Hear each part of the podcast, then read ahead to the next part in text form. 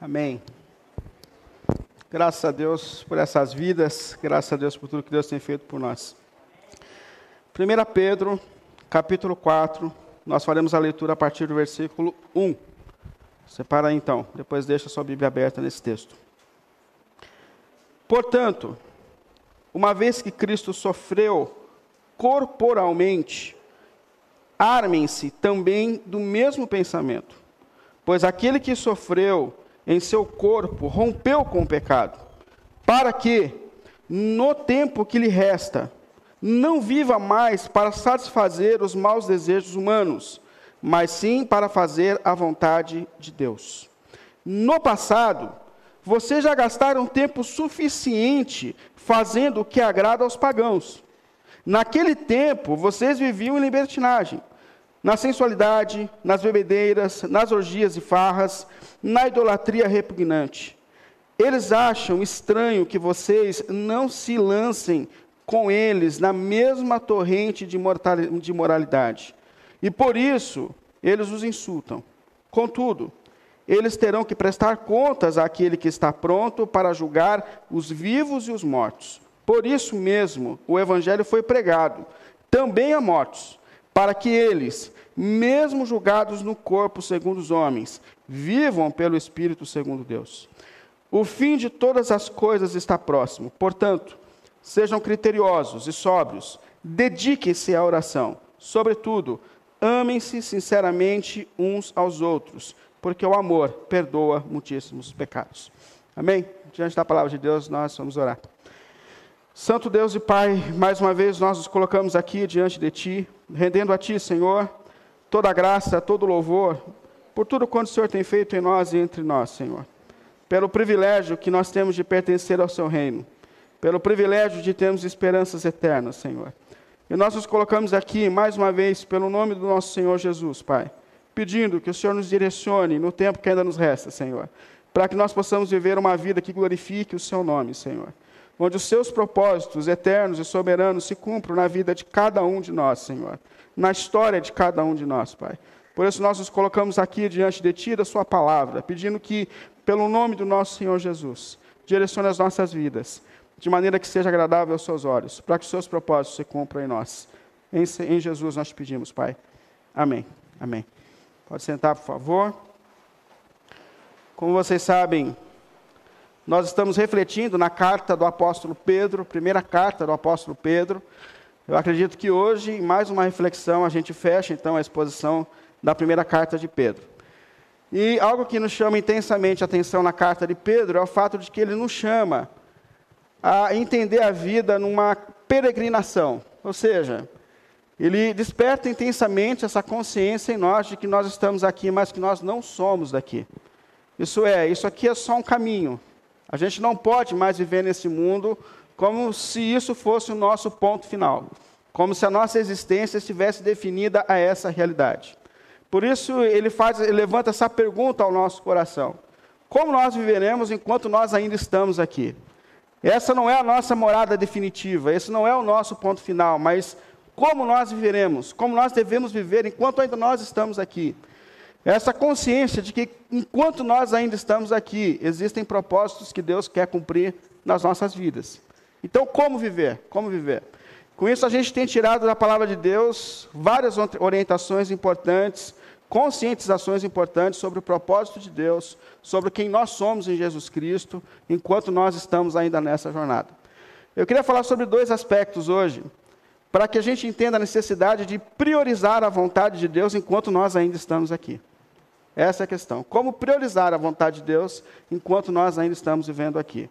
E eu queria falar aqui de dois aspectos: sobre a necessidade de nós deixarmos a nossa antiga maneira de viver para trás, para que a vontade de Deus seja priorizada. E, em segundo lugar, sobre a necessidade de nós reorganizarmos a nossa agenda, as nossas prioridades agora, não a partir mais dos nossos desejos antigos, mas a partir da vontade de Deus. Então, a primeira coisa, para que a gente, nesse tempo que nos resta, para que a gente consiga viver aquilo que Deus espera de nós, é entrar num processo de luta contra nós mesmos, para que a vontade de Deus agora seja centralizada, para deixar aquele antigo modo de viver para trás, para que essa novidade de vida realmente aconteça na nossa existência e na nossa vida.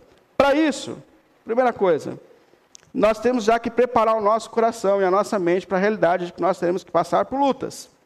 Lutas intensas, sofrimento, para que esse passado e essa antiga maneira de viver seja de fato concreto na nossa existência. E isso é bem difícil, porque eu acho que todo o movimento da nossa vida, mesmo que é, é, por instinto, a gente faz na expectativa de fugir dos sofrimentos da vida. Não é por isso que a gente faz planos e, é, de qualquer forma, a gente procura caminhos que nos afastem, nos esquivem de qualquer caminho de luta, de sofrimento, de dor, de renúncia. E, e isso é instintivo no ser humano. Porém, a Bíblia fala que não tem escolha. Nós sempre sofremos. O próprio Senhor Jesus Cristo disse que no mundo nós teríamos aflições, ou seja, não há um caminho fácil nesse mundo. A questão é: a gente pode sofrer nesse mundo por decisões equivocadas, por decisões fora da vontade de Deus, por uma vida fora do propósito do Deus Criador, ou a gente pode sofrer nesse mundo pelas coisas certas, por causa da nossa fidelidade a Jesus. Então, o nosso propósito, é óbvio, é sofrer por aquilo que é a vontade de Deus, priorizando a vontade e a fidelidade a Cristo na nossa na caminhada e na nossa jornada. Então, quais são os caminhos para que a gente sofra os sofrimentos certos? Aí Pedro começa aqui explicando para a gente. Primeiro, olhe para Jesus. Olhe para Jesus.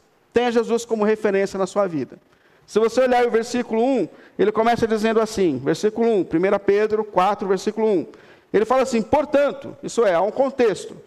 E ele faz a gente olhar para aquilo que foi dito antes onde ele falou a respeito do sofrimento de Cristo e do sofrimento que os crentes sofrem na sua caminhada.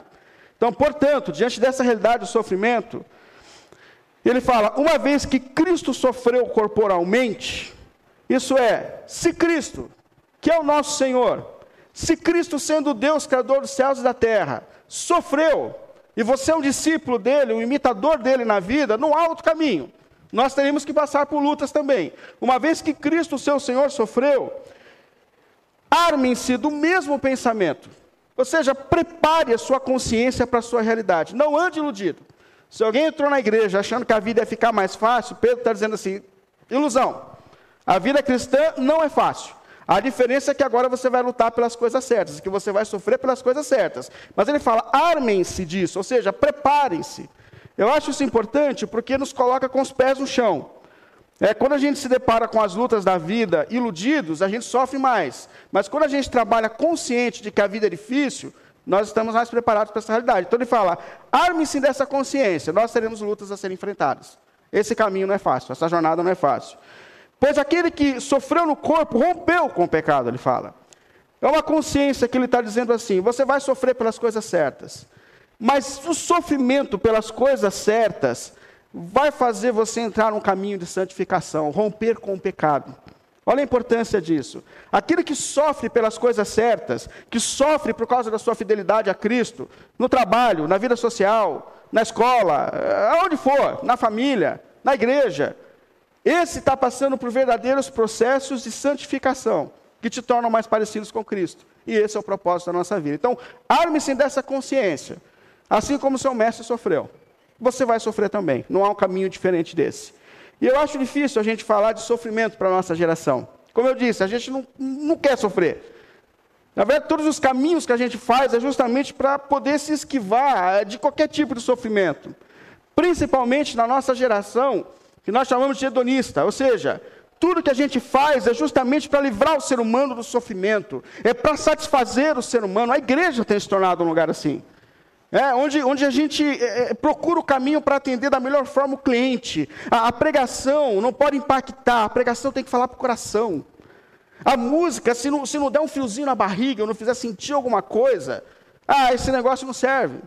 É difícil a gente falar desse caminho de renúncia e sofrimento para a nossa geração.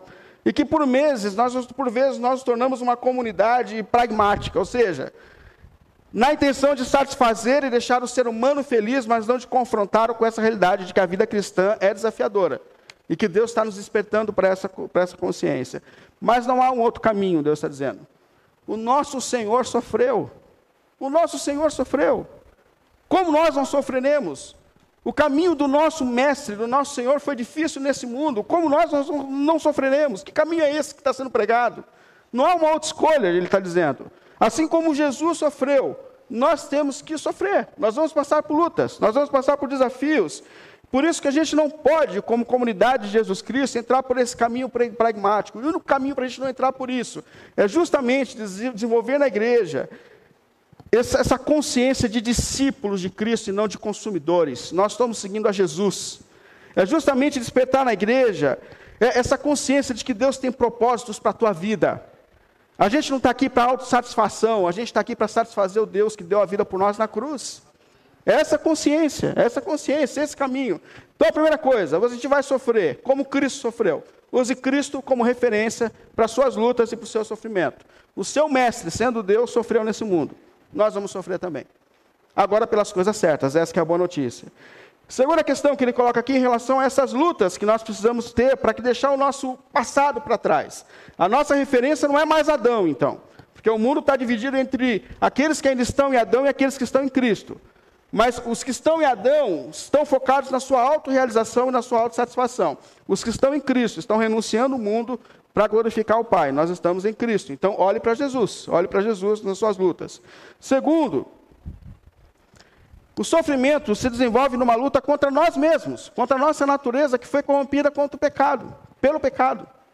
Por isso, Pedro continua o texto dizendo assim: para que sofra, versículo 2 agora, para que? Ele está apontando agora o propósito das lutas e do sofrimento que a gente enfrenta. No tempo que lhe resta. Para que? No tempo que lhe resta.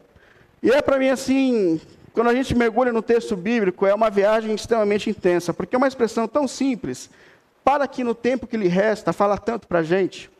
Por quê? Aqui ele está despertando na gente a consciência de gente peregrina. Ou seja, nós temos um tempo que nos resta. Sem Deus, a gente vive nesse mundo como se nós é, vive, é, fôssemos viver aqui para sempre. Mas há um tempo que nos resta, irmãos. Nós não temos a eternidade e existem propósitos de Deus a serem cumpridos em nós nesse tempo que nos resta. Nesse tempo que nos resta. Ontem eu fiz 42 anos. Me parei pensando no tempo que me resta. Primeira vez que começo a fazer conta, foi, peraí, 42, quanto tempo mais ou menos a gente vive? Mas é essa consciência do tempo que nos resta. E o que, que a gente vai fazer, nós que temos essa consciência de que existe um tempo que nos resta, o que a gente vai fazer com esse tempo que nos resta? Viver longe dos propósitos de Deus? Continuar com os nossos relacionamentos arrebentados? Renunciando à nossa vida com Cristo? O que, que a gente vai fazer com esse tempo que você ainda tem? Essa é a grande questão que Deus levanta para a gente, para que no tempo que você ainda tem, porque existem propósitos de Deus que precisam ser cumpridos na sua vida hoje, agora. E o que você vai fazer com esse tempo? Aí ele começa a orientar a gente sobre o que fazer nesse tempo que nos resta. Para que no tempo que nos resta, versículo 2, ele diz assim, última parte: não vivam mais para satisfazer os seus pecados, ou seja, porque vocês já gastaram tempo demais com o que vocês eram antes, ou seja, já deu, essa, essa vida longe do propósito de Deus, Deus está dizendo assim, gente, já deu esse negócio.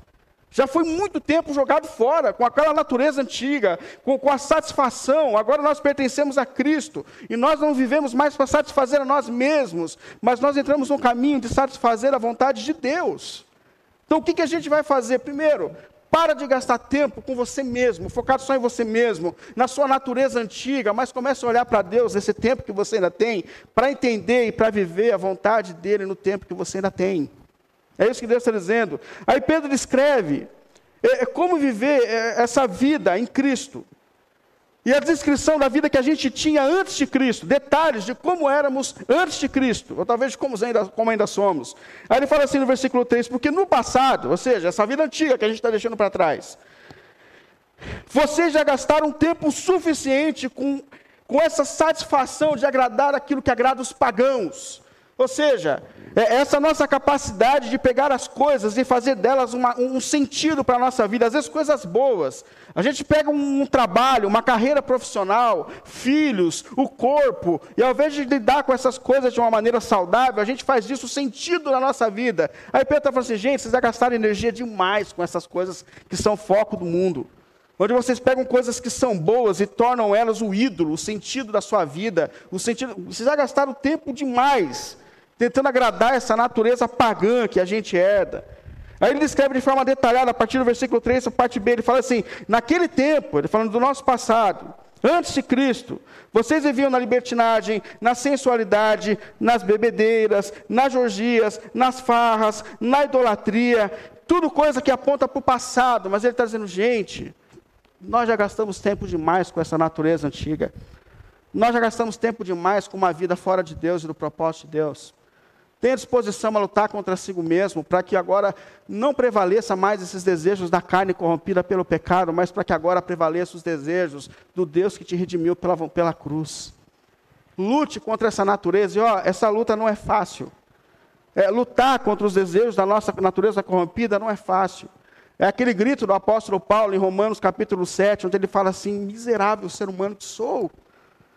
Por quê? Porque eu fui despertado por Deus espiritualmente, tem um monte de coisa que eu não quero mais fazer, mas eu faço. É um conflito, é um monte de coisa que me gera culpa, mas eu continuo fazendo. E as coisas que eu quero fazer, porque agora eu quero obedecer a Deus a lei de Deus, eu não consigo fazer, é difícil mudar. É difícil deixar para trás essa natureza antiga, mas Deus está dizendo: a gente já gastou tempo demais com o que a gente era antes de Deus. Portanto, caminhe para frente. É isso que ele está dizendo. Priorize agora a vontade de Deus. Tenha disposição a lutar consigo mesmo para que os propósitos de Deus se realizem na sua vida. E ele coloca aqui um terceiro desafio, ou tipo de sofrimento que a gente vai sofrer se a gente entrar por esse caminho de priorizar a vontade de Deus e não a nossa carne é a hostilidade do mundo, é o desprezo do mundo no qual nós estamos inseridos. Ele fala assim no versículo 4: Eles, né, as pessoas que não fazem parte desse caminho, acham estranho, versículo 4, eles acham estranho é, não correrdes com eles nos mesmos desenfreamentos ou dissoluções. E eles blasfemam contra vocês, ou seja, eles falam mal de vocês. Ou seja, o fato de que a gente mudou de vida, o fato de que a gente não está correndo mais atrás das mesmas coisas, o fato de que a gente não faz mais do dinheiro, do corpo perfeito, do sexo, é, de todas as coisas desse mundo, o sentido e a razão da nossa vida, causa estranheza. Inclusive, se você está dando os seus primeiros passos na fé e você ainda não se sentiu rejeitado por causa da sua nova maneira de viver, bem-vindo ao caminho, esse negócio vai acontecer. É estranho, você mudou de propósito, você mudou a maneira de fazer negócio, você mudou a sua maneira de namorar, você mudou sua maneira de viver, você mudou, e as pessoas vão estranhar, e por vezes vão hostilizar você, desprezar você, porque você ficou estranho, ficou esquisito. Uma vez um amigo de trabalho me chamou e, numa segunda-feira, ele contou o que ele fez no fim de semana. Só bobagem, só bobagem. Mas aí teve um momento que ele olhou assim para mim, assim, eu me senti um alienígena, né? Ele olhou para mim assim num dia, né, amigo de trabalho, e falou assim, cara, o que, que você fez esse fim de semana? Aí eu falei, fui para a igreja. Fui para a igreja, sábado à noite a gente comeu uma pizza com os amigos, e no domingo a gente saiu também com o pessoal tal. Aí ele falou, cara, você é muito estranho. Você é muito estranho. Você não bebe. Você está com uma mulher só a vida toda. Entendeu? Você não vai para uma balada. Ele falou, como que você pode? Ele falou, e o que é mais estranho para mim é que você é feliz assim, nessa vida desgraçada. Ele falou, sim, não entendo isso. Como que alguém pode ser feliz dentro dessa linha? Mas é fato isso, é estranho para quem é de fora. Mas ele está dizendo, é normal, e por vezes nós somos até difamados, perseguidos, por causa de uma maneira diferente de viver. E Pedro está escrevendo essa carta, irmão, justamente para pessoas que estão sofrendo por causa da sua fidelidade a Cristo. Eles estão sofrendo porque agora eles estão fazendo as coisas certas. Sofrendo por fazer as coisas certas. Mas aí Pedro olha para aquelas pessoas, usado pelo Senhor e olhando para a gente também, e diz assim, versículo 5: Os quais, essas pessoas, os quais vão te dar conta ao que está sendo preparado para julgar vivos e mortos. Ou seja, por vezes, diante dessas tensões e injustiças que a gente sofre, o instinto da gente é querer fazer vingança é lutar contra as, com as nossas próprias mãos. Aí Pedro está dizendo assim: fica calmo. Por quê?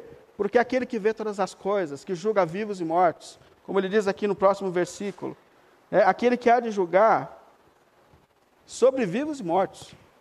Ou seja, um dia, um dia, um dia, todos, todos estarão ressurretos diante de Jesus. os que morreram sem Jesus e com Jesus. E todos nós prestaremos contas da vida que nós vivemos aqui.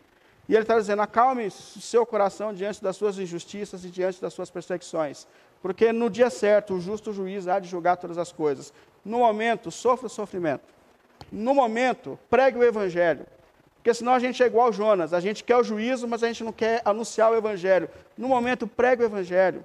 Manifeste Cristo mesmo naqueles, mesmo para aqueles que não lhes são agradáveis. Por quê? Porque o justo juiz há de se levantar.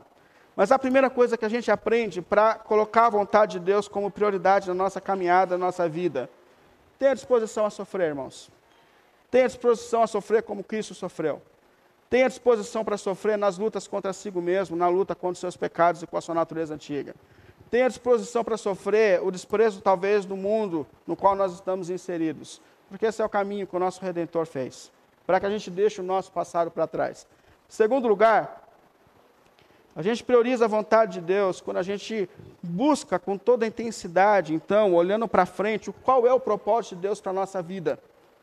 E essa é uma questão importante. Portanto, no versículo 7 ele fala assim, ó: O fim de todas as coisas está próximo, ou seja, mais uma vez, Pedro desperta a gente dessa consciência da brevidade dessa vida. O mundo está acabando. A história está acabando. Então, viva como peregrino, não esqueça disso. Os irmãos do primeiro século, eles viviam intensamente apegados a essa realidade. Para eles, Jesus tinha que voltar no primeiro século. Então a vida deles é, é transformada pelo fato de que o Senhor está voltando. Quem vai guardar dinheiro se Jesus está voltando? Quem vai demorar para perdoar alguém se Jesus está voltando? Como, quem, quem vai ficar armazenando pecados se Jesus está voltando? Jesus está voltando. E, e, a expectativa que Pedro está colocando aqui é que nós também devemos, devemos viver da mesma forma. Jesus está voltando, Jesus está voltando. E que isso também precisa transformar a nossa vida. Aí ele coloca assim: conselhos que Deus tem para a gente, é, enquanto Jesus não vem. É, mais uma vez, como viver é, enquanto ele não chega, como viver o tempo que nos resta. Aí presta atenção, olhando para frente agora, o que, que Deus espera da gente nesse tempo que nós ainda temos em Cristo, enquanto nós estamos aqui. Aí ele fala, versículo 7, segunda parte: Sejam, nesse tempo que resta, sejam criteriosos e estejam em alerta. Sejam criteriosos e estejam alerta. Essa fala de Pedro chama todos nós a uma responsabilidade na vida cristã. E a gente gosta de terceirizar a responsabilidade.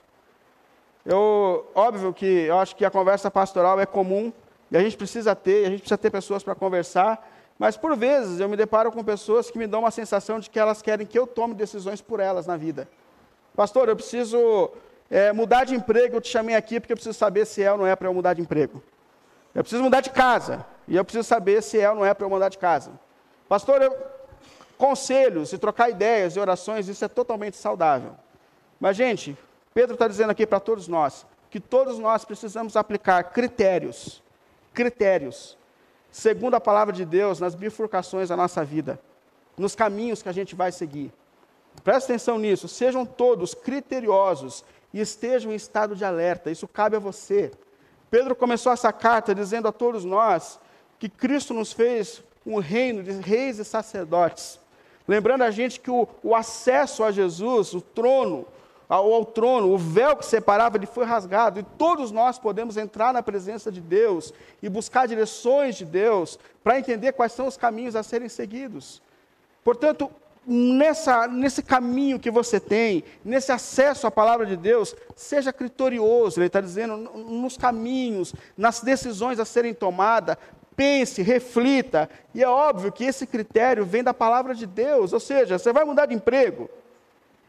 O que organiza a sua decisão é a tua fidelidade a Jesus enquanto o tempo que resta.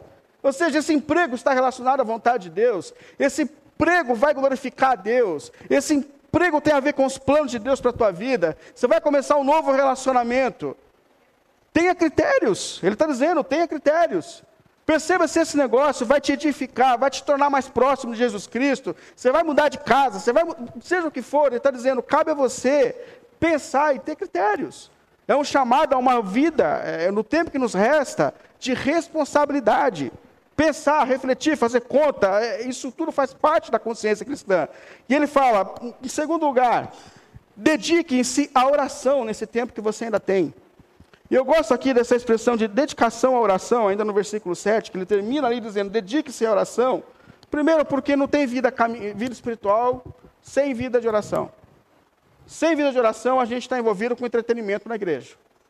Mas o nosso relacionamento é íntimo e pessoal com Jesus e nós precisamos aprender a orar. Nós precisamos aprender a orar. estou falando da oração pessoal. Dediquem-se à oração.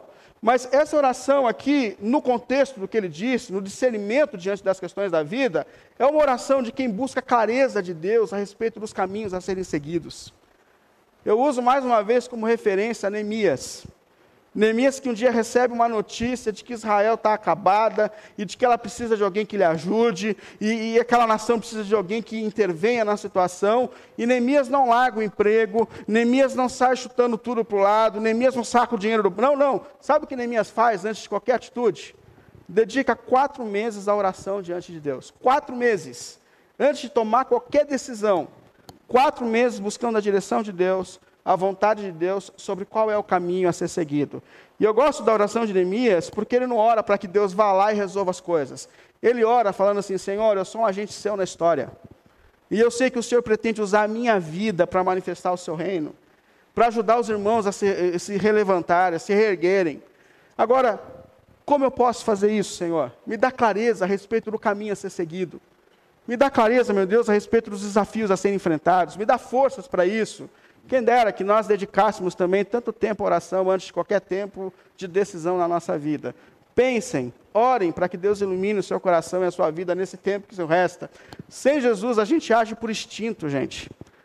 Quantas e quantas bobagens a gente já fez na vida porque a gente age por instinto, a gente age pelo desejo, a gente age pela vontade da carne, pela autorrealização, e todo o caminho vai causar sofrimento, mas a gente tem que sofrer agora pelas coisas certas. Por isso que Pedro está dizendo, gente, comece a agir com discernimento diante das bifurcações da vida. É isso que Deus espera nesse tempo que nos resta. E ele fala mais, ele fala, amem, nesse tempo que você ainda tem, amem uns aos outros. Versículo 8. Ele fala assim, mas sobretudo, tende ardente amor uns pelos outros. Percebe que não é um amor qualquer, é um amor ardente. Ou seja, amem-se de verdade. Nós falamos hoje aqui no estudo, a igreja é uma comunidade de amor. Antes de Jesus, a nossa vida era carreira solo, nós éramos filhos de Adão, cada um com seus desejos, cada um com seus sonhos. O, o, que importa é a minha bênção, o que importa é a minha alegria, o que importa é o meu sucesso, mas agora nós estamos em Cristo e tudo é nosso. O Pai é nosso, o pão é nosso, nós somos uma comunidade que vive para a glória de Jesus em amor, em amor. Portanto, ele fala: amem uns aos outros. Isso é missão da igreja. Nós temos que ser uma comunidade de amor, de amor, não de condenação, de amor, de amor. E ele fala assim: porque o amor perdoa uma multidão de pecados. Talvez a gente carregue aqui no coração um rancor, um monte de gente carregando rancor um com o outro, porque falta o quê? Amor. Amor. O amor é um caminho de perdão. Cristo nos amou de tal maneira naquela cruz que deu a vida por nós para que nós fôssemos redimidos. E é esse o exemplo de amor que Deus espera que se manifeste também na nossa vida, na nossa caminhada. E mais, sejam mutuamente, versículo 9, sejam mutuamente hospitaleiros Naquele contexto, provavelmente a hospitalidade se, se adequa ao caminho de você receber pessoas na sua casa. Mas eu acho que no nosso contexto, a hospitalidade se aplica a ser uma comunidade acolhedora. Ou seja, nós somos uma igreja de homens, mulheres, de pretos, de brancos, de jovens, de velhos, e só o amor é capaz de colocarmos todo, todos num só propósito de vida. Então acolham, apesar das diferenças de hábitos, de culturas, que a igreja seja uma comunidade de acolhimento às pessoas, apesar das diferenças, sem discriminação, é, sem colocar ninguém de lado, sem ter prediletos, porque aqui tudo que Deus faz é graça de Deus. Todo mundo aqui foi lavado no mesmo sangue, fomos nivelados pelo sangue do Cordeiro na cruz. Não há diferenças mais, irmãos. É a graça de Deus que nos nivela. Então amem-se de uma maneira acolhedora, hospitaleira, apesar das diferenças, um dando um ombro para o outro, porque cada um aqui tem sua luta, o seu pecado a ser vencido, a ser superado, mas é nós nos unimos no mesmo propósito, ajudando a cada um a superar suas desordens. Alguns mais maduros, outros menos maduros, mas todos caminhando à imagem de Cristo para morar no mesmo lugar. Então, é, que essa comunidade seja uma comunidade de amor, uma comunidade hospitaleira. E ele fala aqui sobre dons que Deus dá para a gente, para que nós possamos ajudar uns aos outros. Versículo 10 ele diz assim: Cada um exerce o dom que recebeu para servir o outro. Questão importante: os dons espirituais não me tornam maior do que ninguém. Os dons espirituais são dados por Deus para que eu sirva ao outro. Percebe? O dom não é para mim. Eu não sou dono do dom. O dom é para que eu abençoe a comunidade. Tudo que Deus nos dá é para que nós abençoemos uns aos outros em comunidade. Então, cada um que recebeu o seu dom, administrando fielmente a graça de Deus em suas múltiplas formas. Aí no versículo 11 ele diz assim, ó, portanto, manifestando esses dons, se alguém fala, faça, faça com, com, com, quem transmite a palavra. Se alguém serve, faça-o com a força de Deus. Primeira, se você tem o dom de falar, de pregar, faça segundo a palavra de Deus. É, não é segundo o que você acha, o que você pensa, mas é segundo a orientação da palavra de Deus, para que as pessoas cresçam pela palavra de Deus. E se alguém serve, seja em qualquer área dessa comunidade, ou em qualquer área da vida, faça-o na força de Deus, porque por si mesmo você não é capaz, isso é graça de Deus. É Deus quem distribui os dons, mas todos esses dons são distribuídos com um só propósito, que ele aponta no versículo 11, na segunda parte. Ele diz assim: ó, exerça os seus dons na comunidade, de forma que em todas as coisas Deus seja glorificado mediante Jesus. A quem sejam glória e o poder para todos sempre. Amém. O propósito da nossa vida, o propósito dos nossos dons, nesse tempo que nós ainda temos, irmãos, é que Deus seja glorificado através da nossa vida transformada pelo poder do Evangelho. Esse é o propósito de Deus. Portanto, nesse tempo que nos resta, nesse tempo que nós ainda temos diante de Deus, a grande questão que se levanta é, e eu concluo com isso, o que nós faremos com esse tempo que ainda nós temos? Como nós viveremos esse pouco tempo que ainda nos resta? Qual é o caminho que nós vamos seguir? Nós vamos continuar nos mesmos erros, é, procrastinando as mesmas coisas, deixando de lado as mesmas decisões a serem tomadas? Ou a gente vai entrar nesse caminho de transformação? nessa consciência de que enquanto nós ainda estamos aqui, Deus tem propósitos a serem cumpridos nas nossas vidas. Deus tem propósitos a serem cumpridos na nossa vida. Para quem se coloca dizendo, eu quero entrar nesse caminho de transformação, esteja disposto a sofrer. Isso não é fácil. Eu acho tão importante Pedro dizer assim, ó, armem-se dessa consciência, ou seja, armem-se dessa consciência. O que? A caminhada cristã é difícil, gente. É difícil. Mas a boa notícia é que agora a gente está sofrendo pelas coisas certas. Antes nós sofríamos por nossas decisões equivocadas fora do propósito de Deus, Criador. Agora nós vamos sofrer pelas coisas certas. Agora nós vamos sofrer com alegria. Como os discípulos de Cristo que voltam para casa felizes por terem signo de serem, serem dignos de apanhar por causa do nome de Cristo. Esse é o sofrimento certo. Esse é o sofrimento pela vontade de Deus, pela fidelidade a Jesus. Mas esteja disposto a sofrer, esteja disposto a lutar. Segundo, organize as suas prioridades a partir de então. A gente vai continuar vivendo, satisfazendo essa natureza corrompida pelo pecado, a gente vai viver a partir de então para satisfazer a vontade do nosso Deus Criador, a partir desse tempo que ainda nós temos aqui. Que essa palavra de Pedro venha sobre mim e sobre você também. O que nós faremos com o tempo que nos resta? E o pedido de Deus, e eu, que eu peço a Deus para que Ele use esse tempo que ainda me resta, para deixar o filho dele ganhar cada dia mais espaço na minha vida, na minha história. Que o tempo que me resta seja um tempo que glorifica a Deus. Ontem eu fiz 42 anos. É muito, né? Mas eu me coloquei diante de Deus assim, com duas questões. Primeiro, um sentimento assim de intensa gratidão a Deus, de intensa gratidão a Deus, porque eu não sou capaz de descrever tudo que Deus fez em mim, por mim, nesse tempo de 42 anos. Quando eu olho para a minha própria história, eu falo, meu Deus do céu, isso é muita graça de Deus. Mas ao mesmo tempo foi um tempo para mim de eu me colocar diante do Senhor e dizer assim: Senhor, o tempo que me resta é teu. O tempo que me resta é teu. Não sei quanto tempo ainda me resta, não sei o que o Senhor quer fazer, mas nesses 42 anos eu já aprendi, eu já aprendi que o melhor a ser vivido está dentro da vontade de Deus e dentro dos propósitos de Deus. E eu espero que você consiga fazer essa oração hoje também. Dizendo, Senhor, eu não sei quanto tempo eu tenho, mas eu queria muito consagrar a Ti o tempo que eu ainda tenho para que os seus propósitos se cumpram na minha vida e na minha história. Que o Senhor me direcione nesse caminho. E que o tempo que eu tenho ainda seja um tempo que glorifique o teu nome. Amém? Que o tempo que nós temos seja um tempo que glorifique o nome do nosso Redentor, do nosso Senhor. Que nós consigamos viver esse tempo de maneira consciente, de maneira que Cristo seja glorificado em nós. Que não reine mais sobre nós a nossa natureza antiga, o nosso homem caído, mas agora esse homem que tem a sua vida pautada em Jesus Cristo, nosso Senhor. Que a gente tenha disposição a sofrer os sofrimentos do nosso Mestre. Que sendo Deus, Rei e Senhor, abriu mão de tudo para que nós fôssemos redimidos. E cabe-nos agora viver uma vida nesse tempo que nós temos, que glorifique o nosso Senhor, que deu a vida por nós naquela cruz. Amém? Vamos ficar em pé? Vamos cantar mais uma música, depois a gente ora a Deus.